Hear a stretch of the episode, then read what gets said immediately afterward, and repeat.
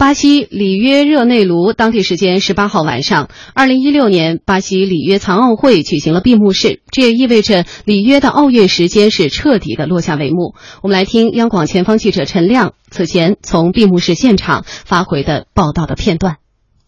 里约残奥会的闭幕式在北京时间早上七点整拉开了大幕。那么今天的体育场啊，和这个残奥会开幕时候相比呢，发生了一些变化。在场地内中央的一侧，也就是以前这个足球场上这个球门的位置附近，树立起来了一个大的屏幕，有点像咱们国内平时看演唱会时候那种感觉。闭幕式演出过程这个环节当中，这一块巨幅屏幕会发生巨大的作用。我所在的这个媒体席的正前方，残奥会的圣火正在是熊熊的燃烧，这个不断运动着的这个风动力一样的这个雕塑啊，像一个反向旋转的漩涡。圣火的光芒正在被反射再反射，就像一个这个永无止境的永动机。那么这个永动机呢，能够制造能量，并且不断发射能量。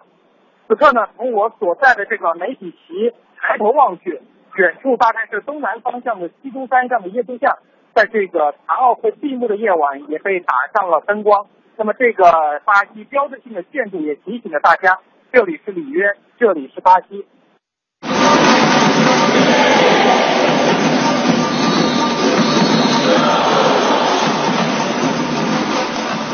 歌手加比阿马克拉斯、巴西寂静鼓手的鼓点和阿曼多马萨尔的打击乐共同演绎了极富节奏感的闭幕式倒计时，标志着巴西残奥会闭幕式正式拉开帷幕。残奥会的闭幕式现场延续了巴西人特有的喧闹狂欢的气氛。不过，在闭幕式的过程当中呢，有一个特别设置的环节却显得有些沉重。当地时间的十七号，四十八岁的伊朗运动员戈巴内扎德在参加里约残奥会自行车公路比赛的过程当中，在一个斜坡的路段以外跌倒受伤，在送往医院的过程当中出现了心脏骤停，最终不幸身亡。为此，残奥会闭幕式当中特别设置了一个一分钟的默哀仪式，对他表示哀悼。在闭幕式的致辞当中，国际残奥会主席格雷文表示。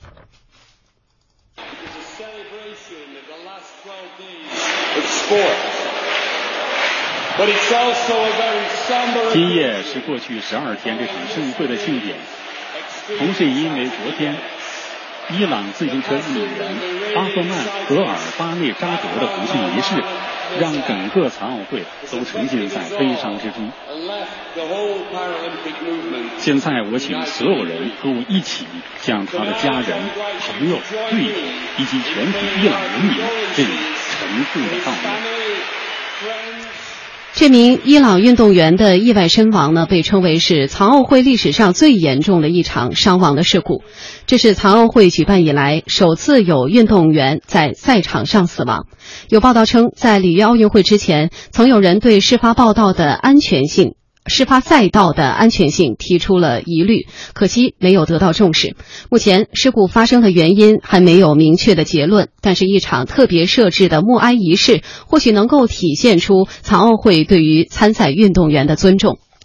残疾人奥林匹克运动会始办于一九六零年，是专为残疾人举行的世界大型综合性运动会。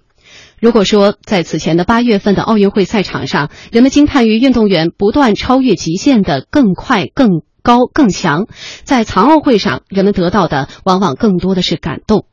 在本届残奥会当中，让中国观众印象更加深刻的，或许是中国残奥军团取得的优秀成绩。中国残奥代表团最终获得了一百零七金、八十一银、五十一铜，共计二百三十九枚奖牌，连续第四次为。呃，连四连续第四次位列残奥金牌榜和奖牌榜的第一位。代表团的团长是不少同胞十分熟悉的著名的残疾人作家张海迪。在此前的专访当中，张海迪告诉记者，这一次中国残奥军团斩获的奖牌有不少项目是重大的突破。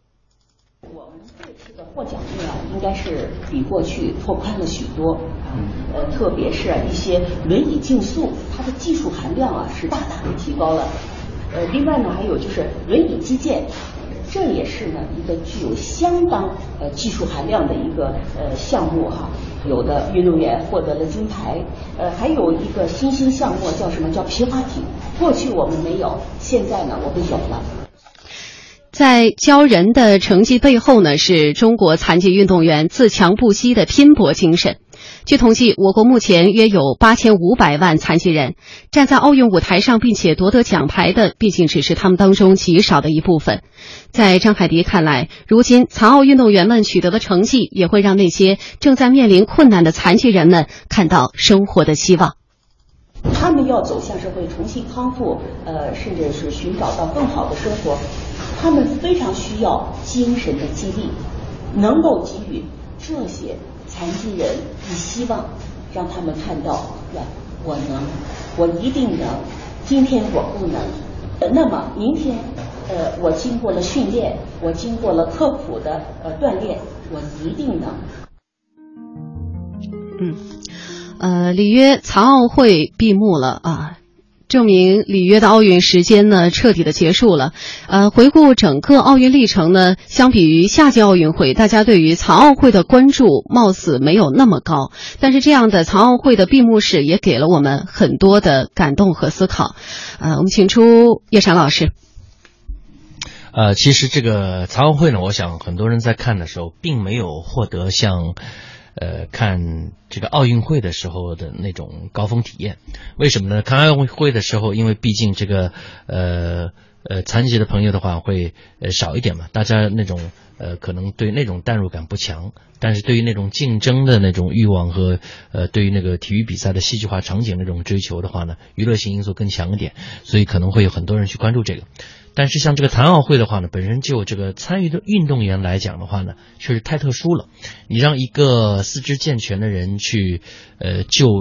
把自己带入到比赛本身的体验当中去，其实是比较困难的，因为大家谁都没有那种体验。你只能够试着去揣摩，说这个人付出了多大的努力和辛苦，有了多大的毅力，他才能够获得这样的这个成成就。所以，就像你刚才在。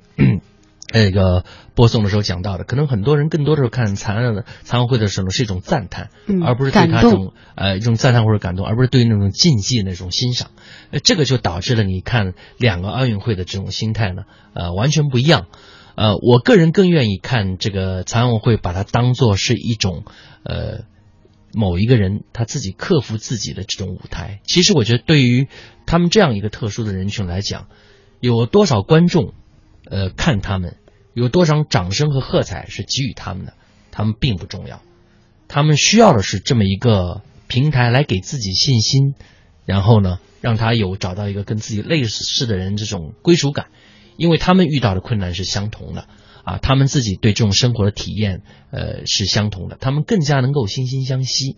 啊，所以我觉得。残奥会存在的必要，在我个人看来，更重要的一个，呃，一个一个必要性就在于它提供了呃一个舞台，让很多有这样不幸的经历的人，呃，去绽放自己，去展示自己，去给自己重新找回信心。那么，呃，健全人的话呢，能够看着这些的时候呢，得到了一种这种精神上的鼓励，这可能是它存在的最大的意义。至于这个残奥会上面说一个国家的代表队获得了多少块金牌，我觉得这个根本是没有必要去提的。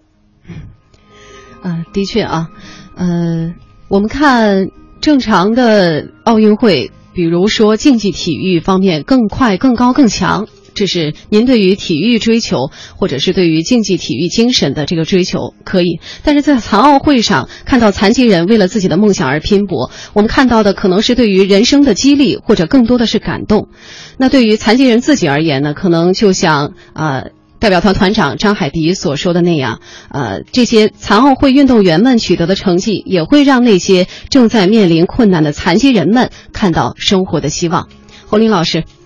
呃，其实对于残奥会来讲呢，真的就是一个精神的一个地方，因为大家都知道，对于残疾人来讲，就是本身呢是面临着很多这种生活上的那种障碍。那么，如果一个残疾人呃运动员克服这些障碍，能够在赛场上去拼搏，而且有的成绩真的是非常非常的这种厉害，让这种健全人看了都觉得说很不容易。那么这个时候呢，更是由衷的这种钦佩。所以说，我们说这个两个奥运同样精彩，很多人理解不了，因为他是用竞技体育去看这个残奥会。但是残奥会呢，相比这个奥运会之外呢，实际上更多的是看到就是人的这种力量。